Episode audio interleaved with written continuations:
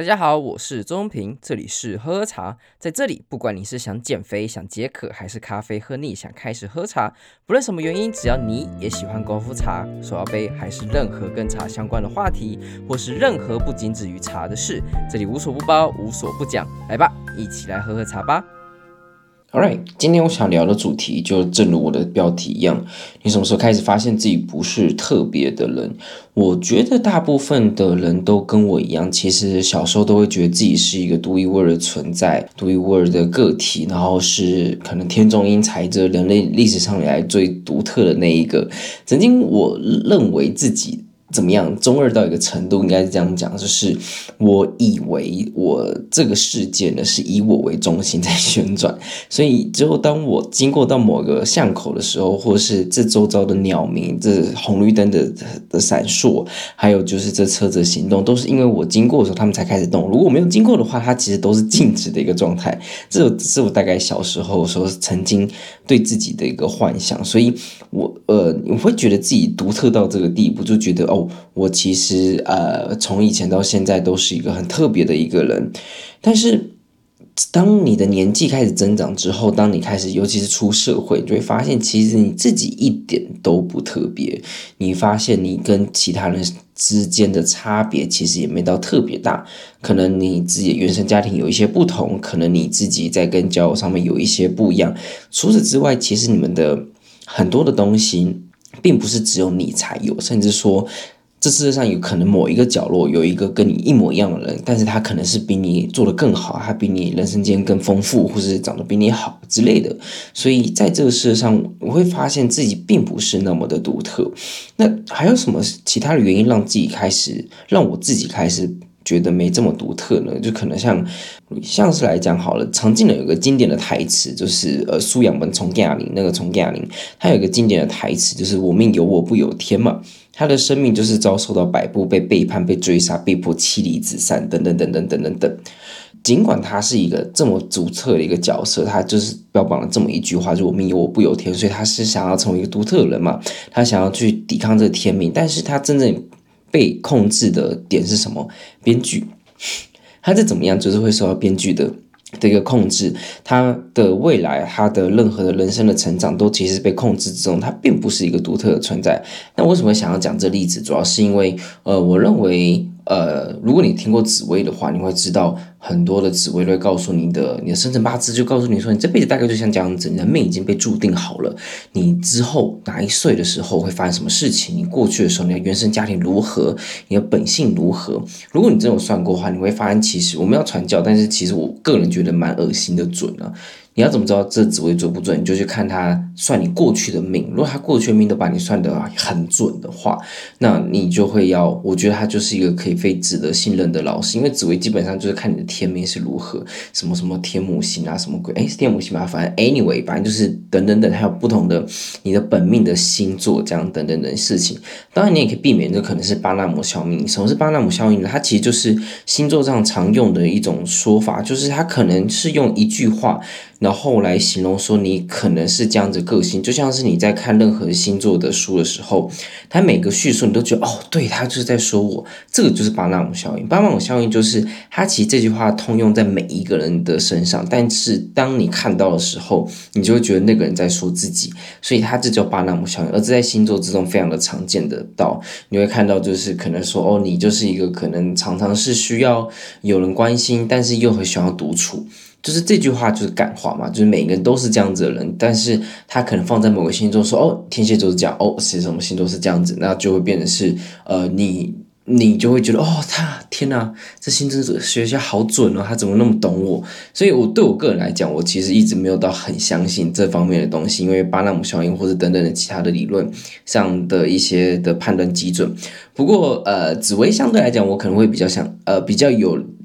缘分一点吧，你可以这样讲。我会讲这原因，就是因为紫薇他在算你的命盘的时候，其实都会有点恶心的准啊。当然你的运是可以改的，但是命基本上都是有点被注定的感觉。那如果说都是被注定的话，那就像是总亚玲他的命一样，他不管再怎么去努力想要改变他的人生，编剧就会把他写得死死的。就像是我们不管在做什么，在这个人生世界之中，它有点像是 RPG 的概念。我们不管多么想要改变我们现在的状况，但他可能都已经被我们上面的可能。第四五度、第五维度的一些我们所谓的神好了，你可以这样讲，被控制住我们的人生的方向。所以，其实你真的觉得自己是特别的吗？你可能就是只是被操纵着，你的每一个选择、每一件事情、每一天的心情变化，说的哪一句话，像我现在在录这个 podcast，可能都是被注定好的事情。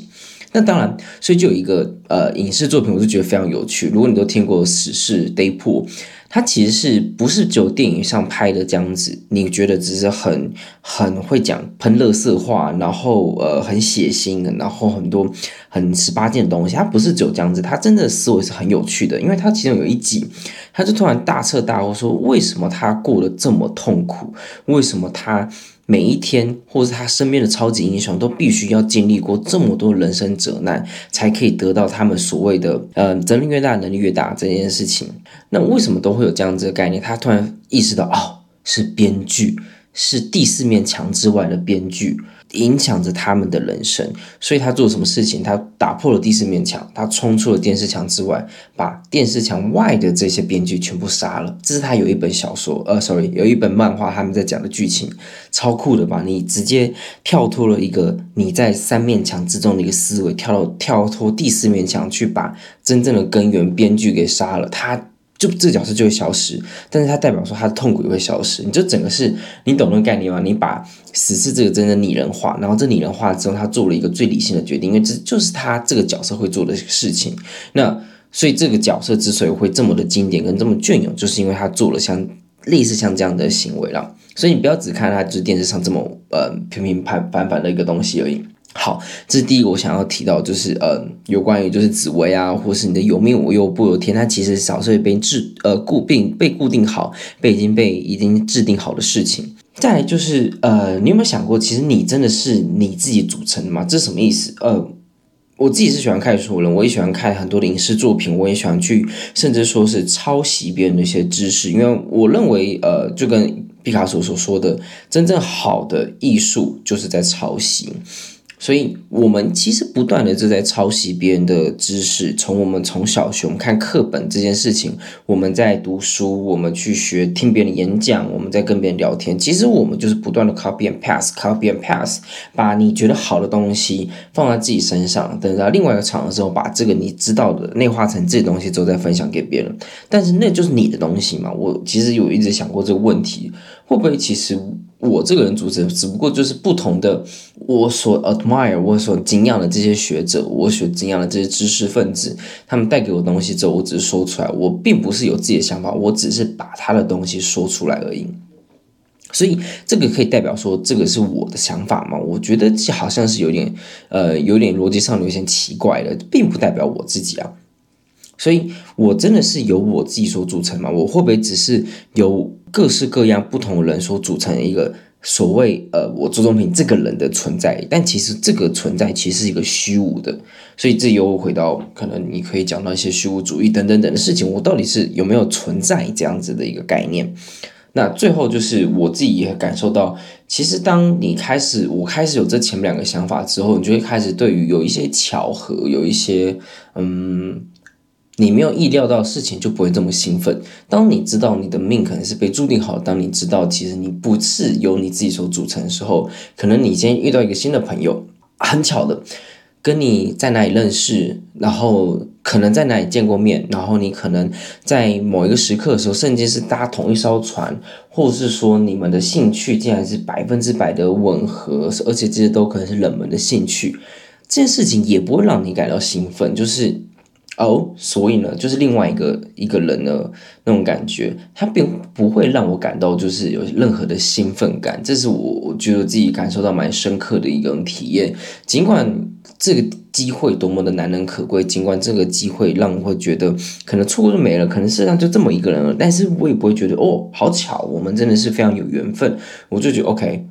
呃 another thing 那种感觉，你不会再有那种打从心底的那种呃感到开心跟快乐的那种感受。当然，可能也是因为我们已都已经脱离了那种人生第一次体验的那种触感。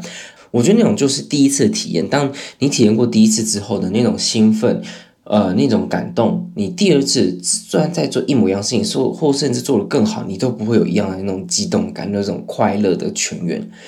人生第一次，其实，在我们像在这年纪的时候，基本上已经过了好多个第一次，你可能不再会有兴奋了。所以，这可能这个刺激感会让你消磨自己，说：“哦，其实我没到这么的，嗯，我应该说活着没到这么的有趣了。”因为就是太多事情都已经体验过了，就要有老成啊，你也可以这样来形容。以上种种，我都觉得说，这可能就是造就了。其实我会开始有一些，你会说 identity issue 吗？也不会到这种问题，就只是觉得，哎，其实你不是到那么特别，你可能就只是，你看现在世界人口七十亿人口，凭什么上帝凭什么那个谁必须要把你特别看重？你不过就是一个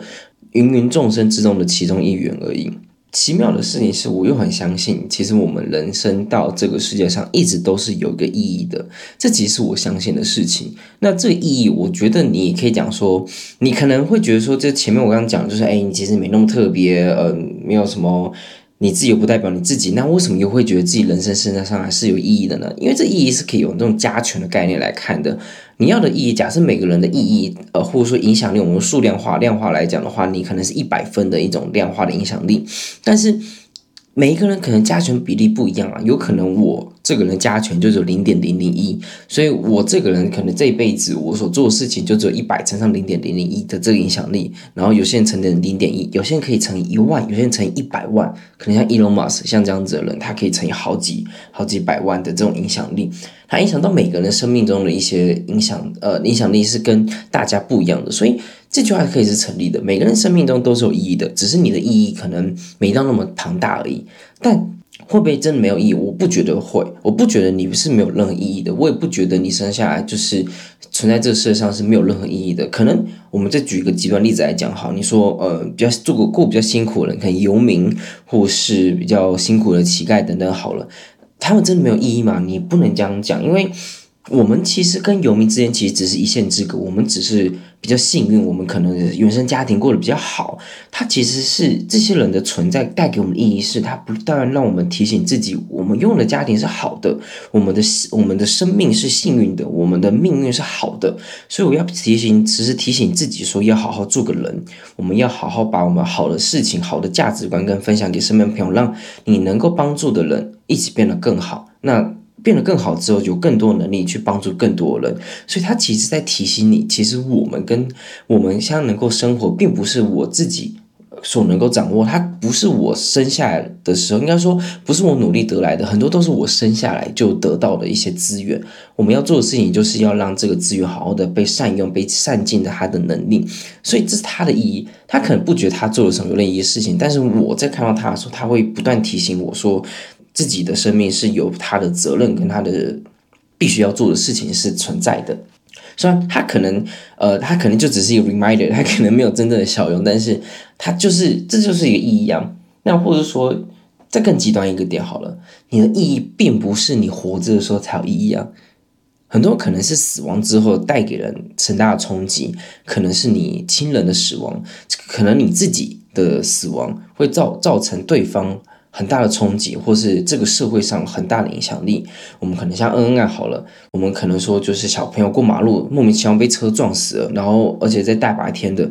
它是什么意义？它可能会带给社会一个改革风潮，可能因为这个过马路小朋友的离开，他可能甚至才可能才刚会走路的那种，可能四五岁。才还没有可能太多自我意识的时候，他就离开人世。你觉得他会有？你认为他会有生命什么太大的意义吗？很难嘛。但是他可能会带给大家更大的冲击，是小朋友在马路上走在斑马线上，好好的走路，却被一个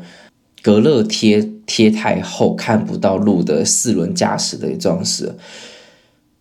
它会不会引起社会的风潮？会不会引起社会的波澜？它会啊。所以会不会进而的影响到我们对于交通的一些改革？我们想摆脱行人地狱等等等这样子的一个机会发生，有机会嘛？那它有没有意义？它很有意义啊！虽然它可能不会是透过只有他的离开就造成这样的事情。那洪仲丘他也离开了，洪仲丘他带开更更大的影响力。不管你的想法可能是正面的、负面的，anyway，他们都是带来的影响力。所以，如果我们再更退步一极极端一点。你不一定是活着的时候才是有意义，你可能的你的离开才是真正有意义的，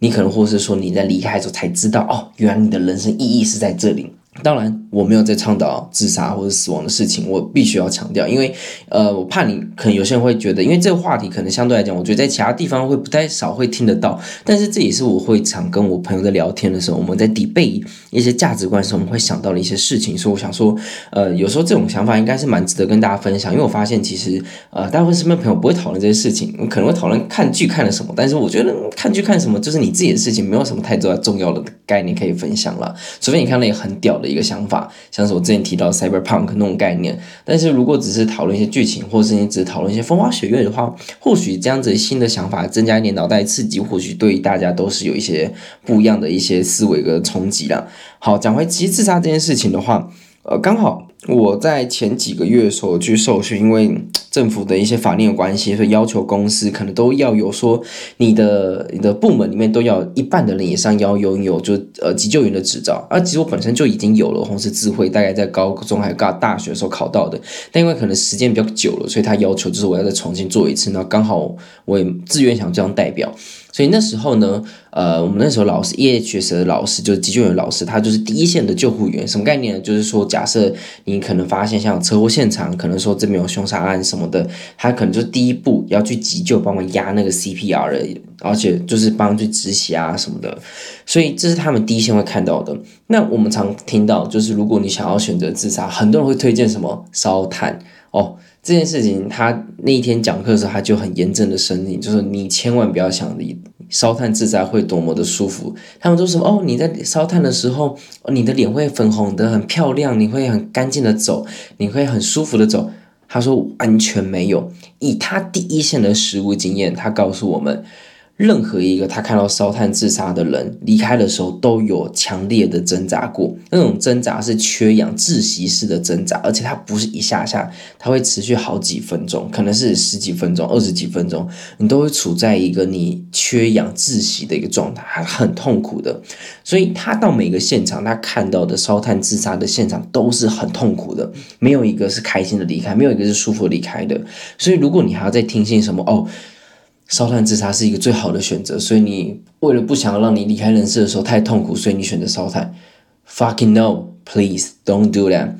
第一，不要自杀，因为这件事情很很蠢。第二，就是不要选择烧炭，这件事情也很蠢。所以我只我想要跟大家分享一下，如果你现在很低潮，如果你现在生命上你觉得你找不到任何生活的意义，可能你还在卡在我前面两个阶段，你不知道你人生中。呃，是不是有什么真正的太大的意义存在？如果你真的想要在做你这个行为的时候，我觉得你要先做两件事情。第一件事情，你先知道，当你的皮夹打开，你全家福的照片，那个笑容，当你离开之后，这笑容还会存在吗？这是你第一个该问自己的问题。第二个的问题是，你知道人生是无限的赛局吗？如果你知道人生是无限的赛局，当你死亡那一刻，你的这游戏就结束了，你就不会无限赛局这个选择。如果你活着，就是最大的胜利，活着就有机会翻盘，死了就没了，什么都没了。而且，如果当你离开这人世，只有活人可以代替你说话，你没有办法再为自己说话了。所以这件事情，如果你不管从理性跟感性上来看，其实都是最不好、最不好的选择。所以我还是再次呼吁，如果你想想生活有低潮，现在政府都有，呃，我记得最近看到一个新的一个政策，就是十五到三十岁的话，政府有都会有补助，好像一千二还多少钱，都可以让你去看心理的咨商师，让你去解决一些心理上的一些问题。公司现在也渐渐开始有很多福利，像我们公司就有，其实我蛮想用用看的，因为我觉得蛮酷的，就是因为。因为咨商也不便宜嘛，所以就用个呃公司的资源去看你心理医生，我觉得好像蛮划算的 那种感觉。所以如果说你生理上有一些状况的话，请必须找你的朋友好好聊聊，或是找专业的医生去就诊。OK，好，最后承诺就是我觉得人生是有意义这件事情的话，所以我会觉得说，尽管我现在还是觉得，呃，对于巧合这件事情不再有兴奋，或者是说就是在于，就我真是由借助成吗？或是我的命真的是已经被注定好了，还是我可以自己去完成我自己的使命，或是完成我自己以为我想要做到事情呢？对我来讲，或许吧，我其实也没有办法去解释我前面提给自己的疑问，因为这都是有点超出。呃，或许说你说这个生命所及的一个领域之中吧，至少我在这年纪上我还参不透。但我自己还是相信，就是我刚刚提到的，人生是有意义的。这个意义呢，必须要由我们去达成。如果说我们就只是什么事都没有做就离开了，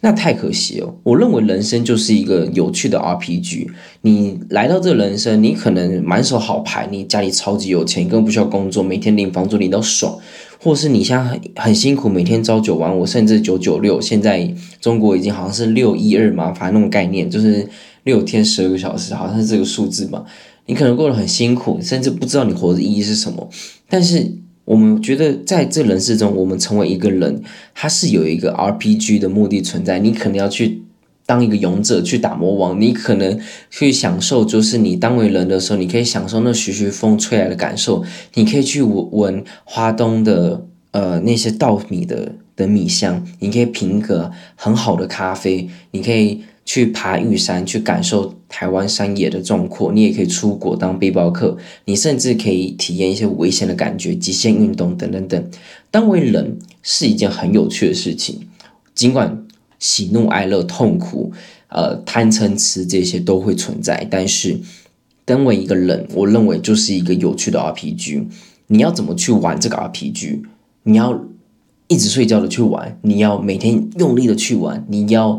更有想法、更开创性的去玩。就是这些全部都是掌握在你自己的手上。所以，呃，这次我刚好这个概念，其实就是我自己不是一个普通人，这。不再是一个，应该说我自己不再是一个特别人。这个想法其实已经卡在我脑袋有一段时间，其实一直我都没有办法有一个很逻辑的构思，该如何去讲这件事情。可能这一集对你来讲，我也觉得有点发散，你会觉得就是哎，那边东讲一点，这边西扯一点，好像没有特别的有逻辑性跟脉络的去聊这件事情。但是我我尽量的把它变得一个线性跟脉络性的去聊这件事情，因为我觉得它是一个很有趣的一些新的想法。呃，我自己对我来讲也是一个算是 review 吧，reflection。Whatever it is，对我来讲都是一个蛮重要的一个存在，所以呃，我跟大家来分享就是我自己的浅见了。那最后呢，我希望就是如果 如果你喜欢就是像这样子的一个节目的话，或者说你想这种话题的话，请记得就五星好评跟我讲一下，我想知道你的想法。你也可以留下你跟我一样很中二的小时候，你觉得自己很中二的那样子的想法，跟自己多么独特的那种屁孩的想法。都可以留给我，我我很欢迎来看看大家的一些想法有什么，我看看大家的创意性嘛，我其实蛮好奇的，所以希望你也可以告诉我，所以请拜托就是呃，把我们五星好评，留下你的留言，并且推荐给你身边的好朋友。我是中平，这里是喝茶，我们下次见。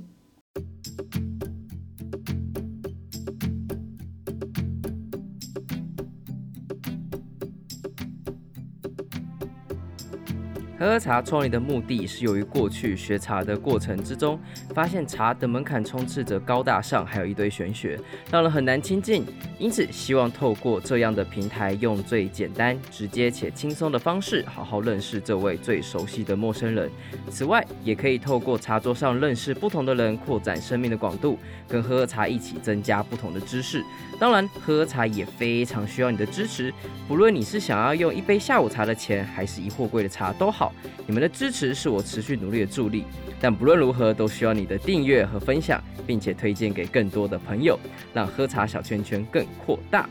我是周中平，这里是喝茶，我们下次见。